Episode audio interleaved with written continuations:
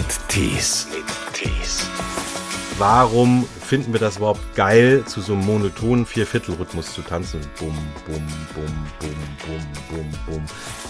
Spechte haben ja eine sehr lange Zunge, die geht hinten im Kopf und über das Gehirn drüber bis vorne äh, quasi wieder hin. Also einmal um das Gehirn ist das gewickelt, die Zunge. Und dann ist es wirklich wie ein Anschnallgurt. Das sind Kräfte, als würde man mit 25 km/h im Auto ungebremst gegen eine Hauswand knallen. Das Gute an elektronischer Musik ist es ist einfach das Triebhafteste, das Instinktivste. Da sind wir noch am meisten mehr Tier. Dominik Olberg ist international erfolgreicher Techno-DJ und studierter Biologe und Naturschützer und auch Botschafter für die UN. Seine Liebe zur Natur drückt sich in all seinen Projekten aus. So baut er zum Beispiel Tier- und Naturgeräusche in seine Musik ein. Dominik hat Ökologie studiert mit dem Schwerpunkt Naturschutz. Besonders fasziniert ihn die Welt der Vögel mit all den überbordenden Farben und Formen und einer ergreifenden Musik, wie er findet. Sein aktuelles Buch heißt Mikroorgasmen überall. Darin erzählt er von den Besonderheiten der Tier- und Pflanzenwelt. Hallo, hallo. Ja, hallo, schönen guten Tag. So, nichts macht so glücklich wie die Natur. Gilt das für alle Menschen? Eigentlich ja schon, weil eigentlich ist der Natur der einfachste, gesündeste und kostengünstigste Schlüssel zum Glück, sage ich ja immer. Unser Körper ist ja ein äh, Teil der Evolution, also die neolithische Revolution, also das Sesshaftwerden ist ja gerade mal 10.000 Jahre her. Wesen der Gattung Homo gibt es aber seit 2,8 Millionen Jahren. Gut. Und ist das, das unser Zuhause. Wir wundern uns, wenn wir sonntags mal spazieren gehen, wie gut uns das tut. Eigentlich sollten wir uns mal eher wundern, wie beschissen uns das tut, den ganzen Tag in so viereckigen Kisten zu hocken. Ja. Und mit viereckigen Kisten zu anderen viereckigen Kisten zu fahren. Und dann auf so viereckige Kisten zu starren, so wie wir das gerade machen. So, wie wir beide das gerade machen. Wir sind nämlich über Zoom verbunden. Du hast auf jeden Fall für dieses Buch einfach auch mal nach den wunderbarsten Fakten gesucht. Es geht ja auch darum, einfach den Menschen nochmal zu sensibilisieren, wie schützenswert diese Natur eigentlich ist. Man vergisst es ja da doch äh, ganz schnell. Du hast aber so schöne Fakten und Faszinierendes auch zusammengesammelt. Teilweise auch Dinge, die vielleicht noch nirgendwo standen, denn du bist immer mit Wissenschaftlern auch in Kontakt die ganze Zeit. Machen wir es mal ganz einfach. Also es ist bestimmt faszinierend, was Libellen mit Drachen zu tun haben. weil die schon so uralt sind. Äh, Gibt es ja seit über 400 Millionen Jahren wirklich ja mit, äh, äh, also nach den Heuschrecken, die ersten Fluginsekten eigentlich, die total faszinierend sind, die dreimal so schnell beschleunigen wie ein Formel-1-Wagen und äh, einfach viel, viel mehr äh, Sehsinne haben wie wir. Äh, wir haben ja gerade mal drei, die haben, glaube ich, äh, 24, wenn ich mich recht erinnere. Das heißt, was müssen die für eine Welt sehen? Und äh, ja, das sind Rotkehlchen sind auch etwas wirklich Besonderes. Geradezu virtuose Vögel. Was macht die Rotkehlchen tatsächlich so besonders? Also das Rotkehlchen, das ist tatsächlich am nächsten mit der Nachtigall verwandt bei uns. Das hört man an dem Gesang, weil die kann, das Rotkehlchen kann bis, hat ein Gesangsmotiv von bis zu 275 verschiedenen Strophen, die sie wie so Gesangsperlen aneinander reiht. Äh, zu, zu Ketten. Ja. Also ich finde das immer wie, wie so Silberregen klingt das so ganz melancholisch und ist jetzt auch äh, nicht umsonst Vogel des Jahres. Ach, guck mal. 275 Strophen heißt was? Sind das immer Variationen noch? Was hat die eine Strophe mit der anderen zu tun?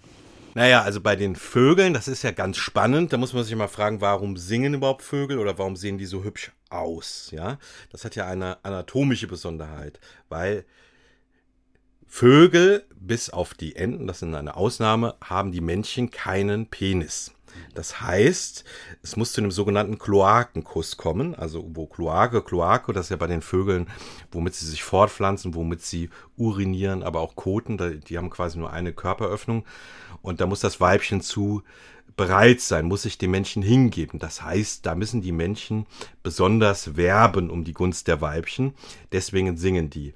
Und bei den Vögeln ist es so, je lauter und je variationsreicher ein Männchen singen kann, desto gesünder ist es ja. Und deswegen ist es ein optimaler Papa für die Mama. Und deswegen stehen die Weibchen auf Vögel, die besonders laut und besonders äh, großes Repertoire angesagt haben. Ja. Und, und was hat jetzt die eine Strophe mit der anderen zu tun? Haben die, so. eine, haben die eine gewisse Ähnlichkeit, diese Strophen dann? Mm, Weil wir haben ja einen anderen Text das, bei, bei der nächsten Strophe, aber die Vögel, mm, weiß ich also nicht. Also das ist, das ist, das ist bei jeder Art anders. Das kann man so pauschal gar nicht sagen.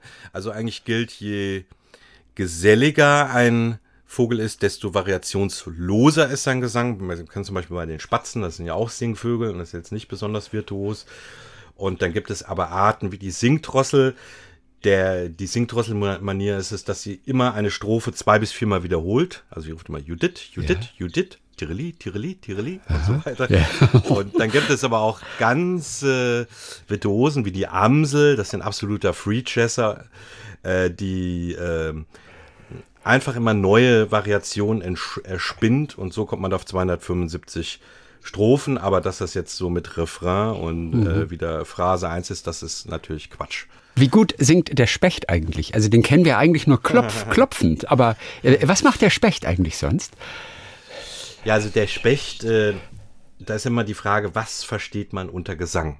Da streiten sich ja die Biologen und die Wissenschaftlerinnen und Wissenschaftler. Gibt es zwei Definitionen. Die einen sagen, das ist etwas äh, anatomisches, singen tun nur Singvögel, weil das sind die äh, Tiere, die ein sogenanntes Syrinx äh, im Kehlkopf haben, so nennt man das Stimmorgan, die können damit ja auch zwei Sounds sogar gleichzeitig machen, also duophon singen, wie zum Beispiel der Star. Und der Gesang hat immer die Funktion, er dient der Attraktion von Partnern und der Abgrenzung des Reviers. Ja. Und der Specht, der kann zwar auch einen Sound machen, der macht dieses Kick, sehr keck ruft, der Buntspecht, aber die Spechte trommeln. Das Trommeln substituiert quasi den Gesang bei denen. Das Trommeln an dicke, resonante Äste, was man immer hört, das dient der Funktion des Gesangs. Damit locken die Partner an. Ja.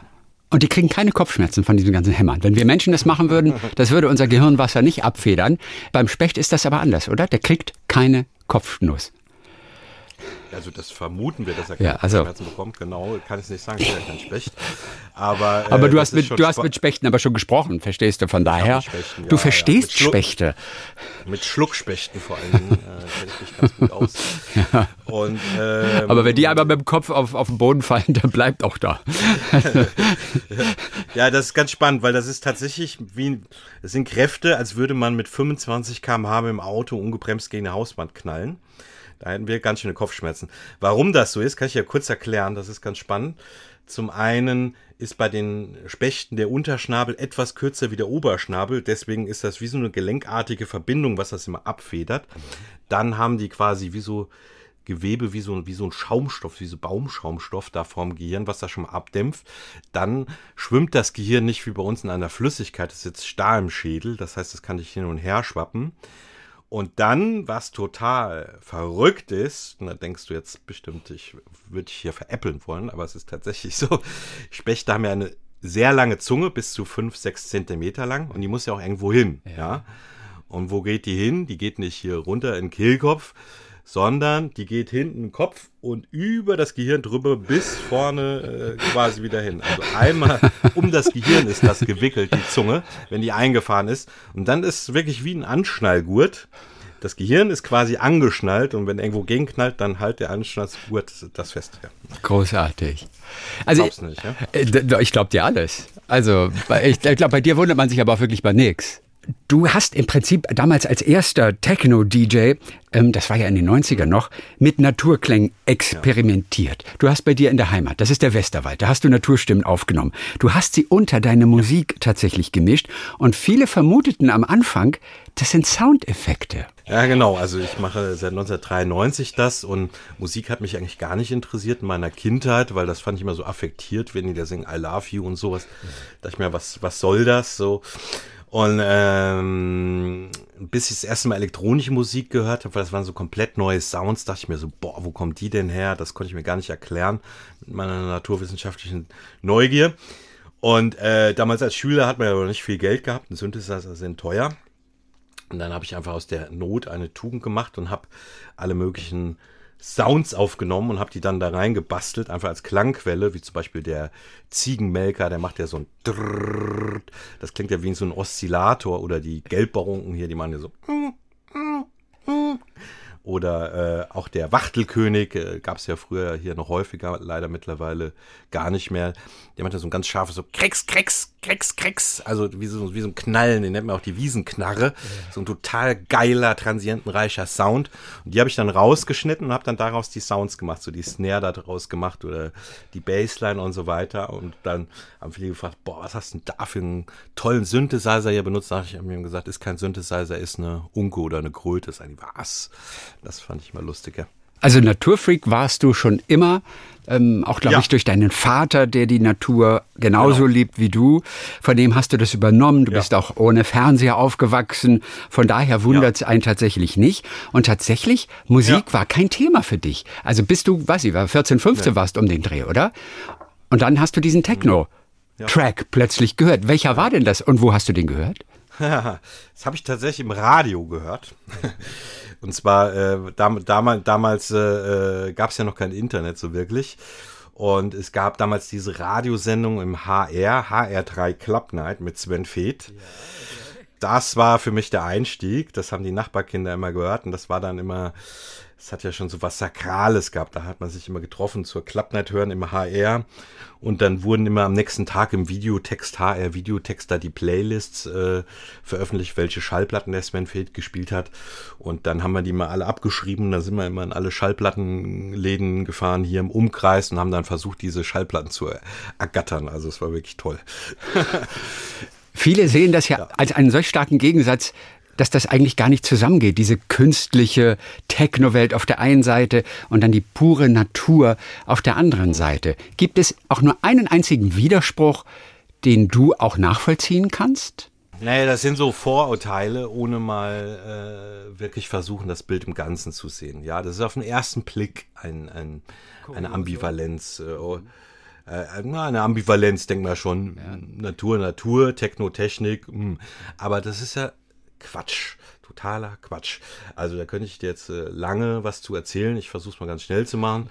Erstmal, warum finden wir das überhaupt geil, zu so einem monotonen Vierviertelrhythmus zu tanzen? Bum, bum, bum, bum, bum, bum, bum. Die ganze Nacht in so einem transzendentalen Zustand. Das findet man ja in allen Kulturen, auch bei indigenen Völkern.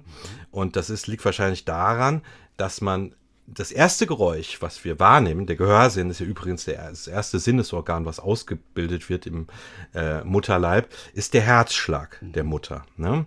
Und das konditioniert uns. Und das all gute Indizien dafür sind, dass wir die Musik, die wir rezipieren, ja auch tatsächlich äh, die BPM-Anzahl, also die Beats per Minute, so nennt man das ja, mit unserer Herzrate korrelieren. Wenn wir Chill-Out-Musik hören, haben wir 70, 80 BPM. Wenn wir tanzen auf den Rave gehen, 130, 140.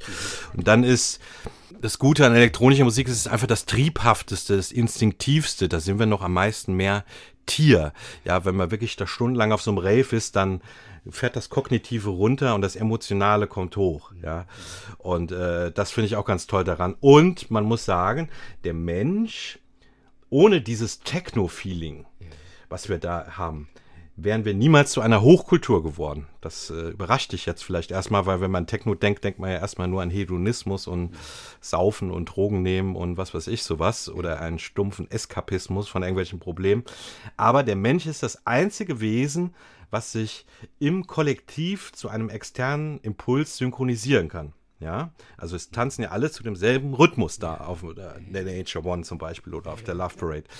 Und das hat uns erst dazu gebracht, zum Beispiel die Pyramiden zu bauen. Ja, wenn sich die Kräfte gebündelt haben zu einem Impuls, da hat einer mal auf die Trommel gehauen und jetzt und jetzt und jetzt. Und dann haben 80 Personen gleichzeitig an einem Felsbrocken gezogen und durch diese Fähigkeit der Synchronisation zu einem externen Impuls konnten wir überhaupt erst so Bauwerke machen. Oder Stichwort Rudern oder bei den Kriegen die Kriegstrommeln und so weiter. Das sind ja quasi quasi so ganz archaische Triebe der Menschheit, die wir da zelebrieren. Und noch, noch eine Sache ist, dann bin ich fertig. Das Schöne ist, wenn ich jetzt mit der Gitarre und mit Gesang, da wäre ich immer limitiert, ja. Aber das Tolle ist bei, bei Techno oder elektronischer Musik, wenn du dich mal hier umguckst, hier sind ja überall meine ja, ganzen äh, lauter Maschinen hier. Tastaturen und äh, da sind äh, Keyboards, Knöpfe und äh, alles. Türme voller Technik. Genau. Dominik dreht gerade seine Kamera überall rum, ja.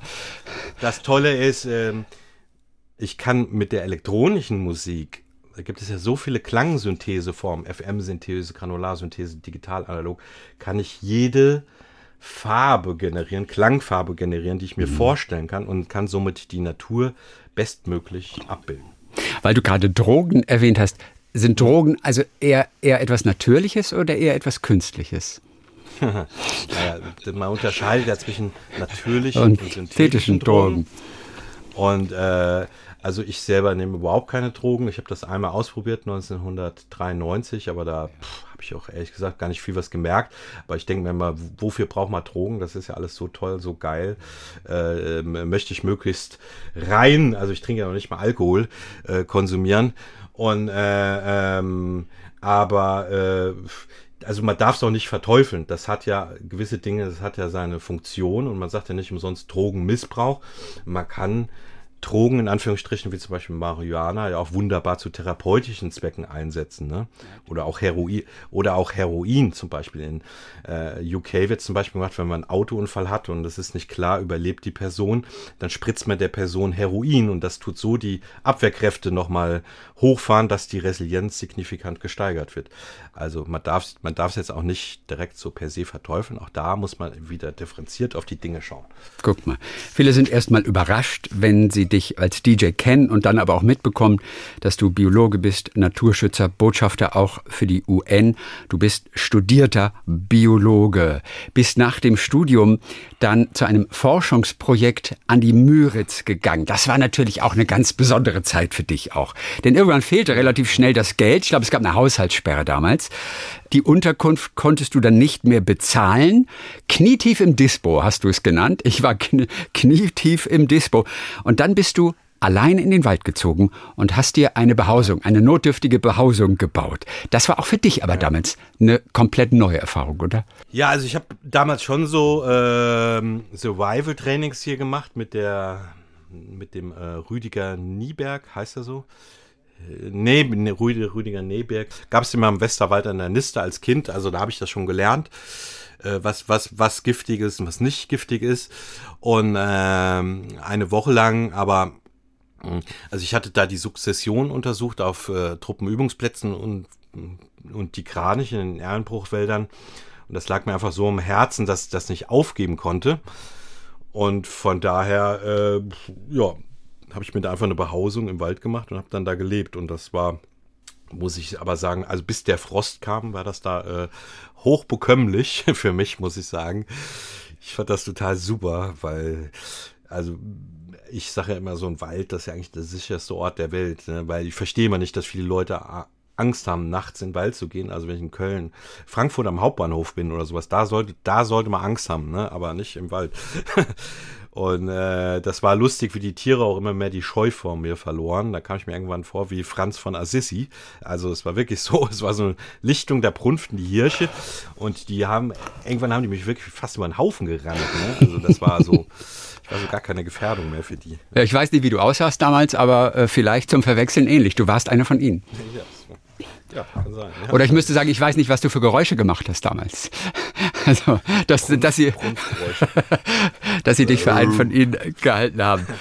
Aber du hast es tatsächlich auch richtig gespürt, oder? Du wurdest akzeptiert, du warst plötzlich einer von ihnen. Das ist dann tatsächlich so, die Tiere, Tag für Tag trauen sie sich näher ran an dich.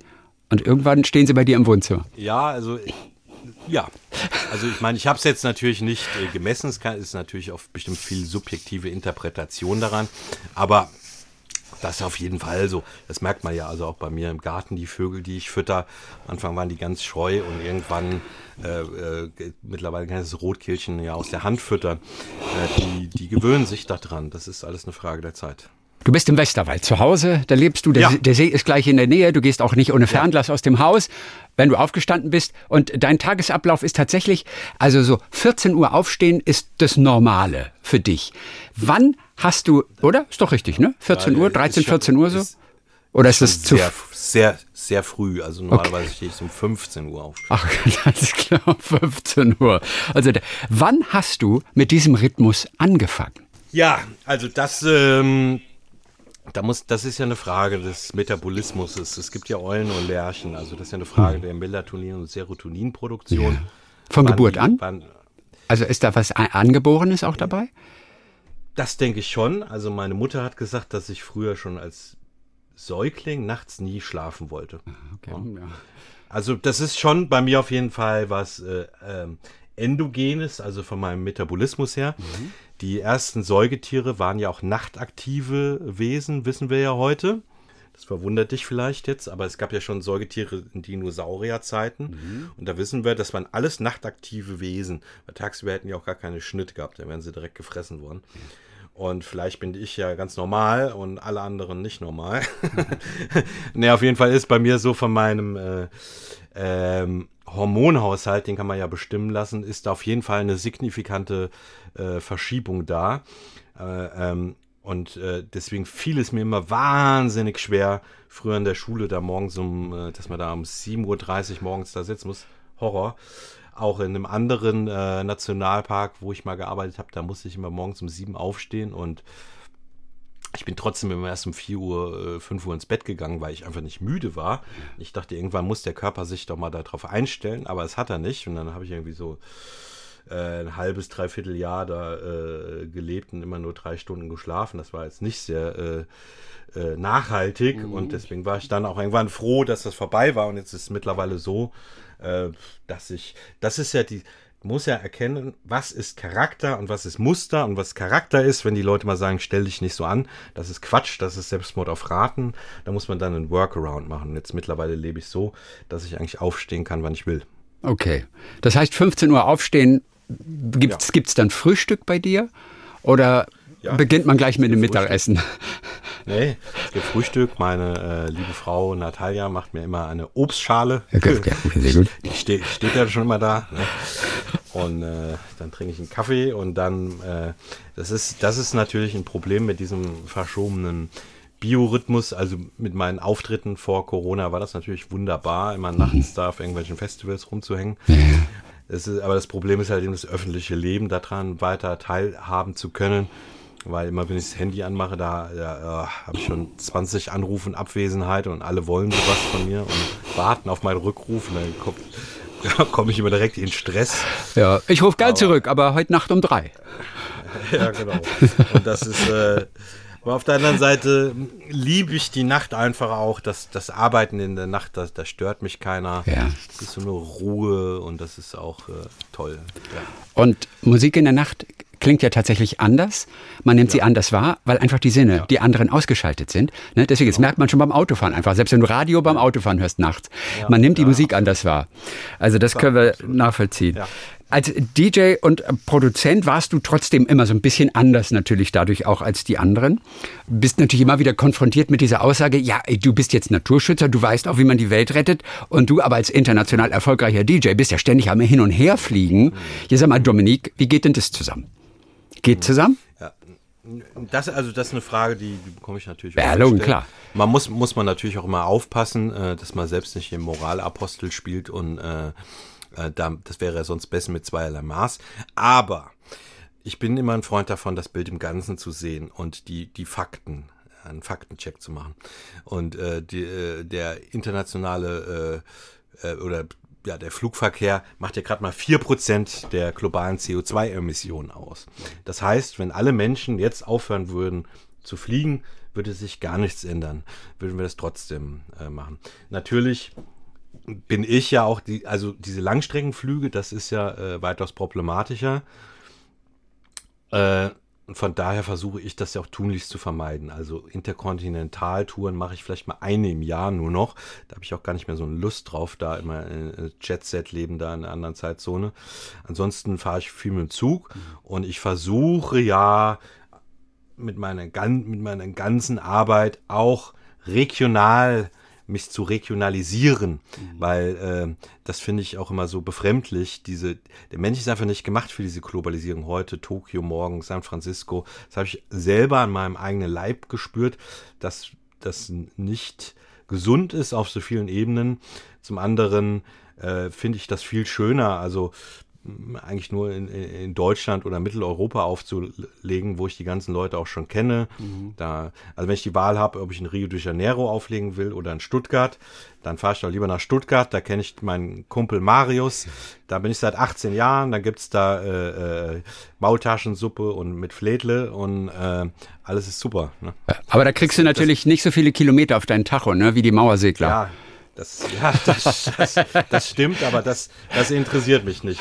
Also ich meine, das ist ja, muss man sich ja fragen, wie erfolgreich möchte man sein? Ja. Das ist, äh, das ist ja das Problem. Wo viele Leute werden dann schnell Sklave des Erfolgs. Da wollen sie, äh, denken sie, oh, je internationaler ich bin, desto toller sieht's auf aus meiner Webseite und desto ein tollerer Hecht bin ich. Falsch, ne? Dann bedient man nur dieses Muster. Ja. Und äh, da mache ich nicht mehr mit. Ich glaube, David Getter ist wahrscheinlich der einzige DJ, der mehr Kilometer drauf hat als ein Mauersegler. Ne? Ist der, glaube ich, der einzige, der das schafft. Äh, weiß, glaube ich nicht. Nee. Also, die, also Mauersegler, um das jetzt mal aufzulösen, die fliegen ja tatsächlich in ihrem Leben vier Millionen Kilometer. Das ist ja mhm. unfassbar. Über so 20 Jahre, ne? So 20, 20 Jahre. Jahre. Das heißt, das ist ja ein Jahr, äh, wie viel ist das jetzt? Kann ich gar nicht ausrechnen. Äh, 200.000 äh, Kilometer im Jahr, stimmt das? Ja, ich glaube. Es sind so ja, viele Nullen. Im Kopf diese Nullen zu machen, ist echt schwer, auch wenn ja, die Zahlen zwei, vorne so einfach sind. Ich glaube, 200.000 Kilometer, ja, das schafft der David Getter locker. Da. Okay, das schafft er dann doch locker. ganz, ganz easy. Die Mauersegler, die auch so ihren eigenen Rave haben, oder? Diese sogenannten Screaming-Partys, wie du sie nennst. Oder ist das ein offizieller Begriff? Das ist ein offizieller Begriff, das ist ein Echt? ornithologischer Fachbegriff, Screaming Partys. Ja, ja, also diese ganzen äh, Dinge, das sind keine von mir ausgedachten äh, Allegorien, sondern das sind feststehende Verhaltensausprägungen. Äh ja, genau. D das ist ja wirklich total verrückt, der Mauersegler, weil die ja quasi ihr ganzes Leben in der Luft verbringen. Die fressen in der Luft, das ist jetzt nichts Besonderes, machen ja auch andere, aber die ernähren sich wirklich hauptsächlich von so Luftplankton, das sind ja wissen viele Leute nicht, dass es ja irgendwelche sogar Spinnen gibt, die da oben in der Luft rumfliegen. Ja, das nennt man die Spin viele Spinnen wie die Baldachinspinne, die verbreiten sich über sogenanntes Ballooning. Die machen so einen Faden, womit sie sich im Wind wegtragen lassen und die greifen die Mauersegler dann oben ab. Und die trinken in der Luft, das ist jetzt auch noch nicht so ganz besonders wie so ein Löschflugzeug, fliegen die übers Wasser und spritzen das auf. Und jetzt kommt es aber, die paaren sich sogar in, de, in der Luft. Das ist wirklich verrückt, ja. Äh, und das ist ganz unglaublich, sie schlafen in der Luft. Sie schlafen in der Luft. Wie die das machen, wie die sich da regenerieren, das weiß man bis heute noch nicht, weil nachts müssen sie ja mehr fliegen wie tagsüber, weil die Thermik geringer ist. Und warum sie diesen Kraftakt auf sich nehmen, warum Warum sie äh, nicht einfach irgendwo landen auf dem Felsen oder sowas, das ist wirklich erstaunlich. Oder möglicherweise ist es diese eine Gehirnhälfte, gell? Die eine Gehirnhälfte ruht, die andere genau. ist wach. Das können genau, die. Genau, das, das vermutet man. Aber man weiß es nicht. Äh, gemessen hat, weiß ich ehrlich gesagt gar nicht, dieser Halbhirn, Halbseitenschlaf, äh, wie Delfine das machen. Ach richtig, die Delfine waren das auch. Das ist am naheliegendsten, aber das stimmt. genau, ob das erforscht ist, weiß ich ehrlich gesagt gar nicht. Ja. Also wenn wir mit dir nach draußen in die Natur gehen würden, dann würdest du natürlich viel mehr Vögel als wir entdecken, egal wie gut wir noch gucken. Denn manche Vögel entdeckt man tatsächlich nur über die Stimme, oder? Du weißt nur, dieser Vogel ist da, wenn du die Stimme hörst, und dann findest du ihn auch. Wie zum Beispiel? Oder ist es nicht der Eisvogel, glaube ich? Ist es nicht der sogar? Den hörst du im Prinzip erstmal raus. Ja, das ist bei vielen Vögeln so. Beim Pirol zum Beispiel, der ist zwar leuchtend gelb, äh, äh, aber die sind so oben in dem Kronendach, äh, die sieht man erstmal gar nicht. Nur wenn man dieses Flöten hört, dieses, dieses wunderbare Flöten von dem. Und bei dem Eisvogel, ja, da fragen mich auch viele Leute, wie kann man diesen tollen, schönen, irisierend blauen Eisvogel denn mal sehen? Das ist natürlich äh, schwierig, wenn man sich die Ohren zuhält und klotzt die ganze Zeit auf die Wasserfläche. Da muss man ja schon mehr wahnsinnig. Aber diesen scharfen Ruf, dieses Zi, Zi, Zi, Ruf, den muss man sich einprägen. Und sobald man den hört, das muss wie so ein Alarmwecker äh, bei einem konditioniert sein. Dann muss man auf die Wasseroberfläche schauen und dann sieht man den blauen Pfeil vorbeizischen. Du liebst, glaube ich, alle Vögel, bis auf einen. Einer nervt. naja, was heißt einer nervt? Also äh, mich, ich, ich liebe alle Vögel, nur der Gesang der Kohlmeise, den empfinde ich als sehr äh, enervierend. Gerade weil der morgens äh, schon früh singt, wenn äh, die Eule hier noch schläft. Ne? Mhm. Äh, die Eule Eulberg. Macht ja so, macht ja so die nennt man ja auch Schlossermeise, weil das so ein metallischer Gesang ist. Und macht so zizite, zizite, zizite, titite, titite, titite, titite, titite, titite. Das ist echt nervig, wenn man das die ganze Zeit vor dem Schlafzimmerfenster hat. Aber das klingt schon sehr groovig trotzdem. Hast du die auch verwurstelt für irgendeinen ja. Techno-Track? Aus Prinzip nicht, weil mich schon so oft geweckt hat wenn ich nachtragend. ja, ja. Wie laut kann eigentlich ein Sommergoldhähnchen werden? Und das ist ja einer meiner Lieblingsnamen. Sommergoldhähnchen. Sehr klein, sehr leicht. Ich glaube so das Gewicht eines ja, genau. Bleistifts. Genau. Ja. ja. ja, genau. Wie laut kann die werden? Die kleinste Vogel. Wie viel Dezibel? Also, ne. das, äh, ich würde jetzt so mal so 85 Dezibel schätzen oder so. Wow. Was besonders beim Sommergoldhähnchen der Gesang ist, der ist sehr hochfrequent. Also so 11, 12, 13.000 Hertz. Und das können ja oft ältere Menschen gar nicht mehr hören, ja, weil es ganz hoch ist. Aber 85 Dezibel, ist das nicht fast schon, ist das nicht ein Jumbojet? Fast schon? 85? Oder Jumbojet ist lauter, ne? Ja, ich höre gerade. Was denn 85? Jumbojet. 85. Jumbojet ist, glaube ich, 110. 110, okay. Was können wir mit. Ja, bei Sommergoldhähnchen, das ist ein schlechtes Beispiel. Das ist, ja. ist, nicht besonders laut. Also besonders laut ist zum Beispiel der, der, der, der Zaunkönig, finde ich immer, mhm. weil das ist ja der drittkleinste, also nach dem Wintergoldhähnchen, Sommergoldhähnchen.